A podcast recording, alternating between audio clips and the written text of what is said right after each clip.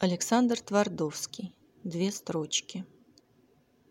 Из записной потертой книжки две строчки о бойце-парнишке, что был в сороковом году убит в Финляндии на льду. Лежало как-то неумело, по-детски маленькое тело. Шинель ко льду мороз прижал, далеко шапка отлетела. Казалось, мальчик не лежал, а все еще бегом бежал, да лед за полу придержал. Среди большой войны жестокой, с чего, ума не приложу.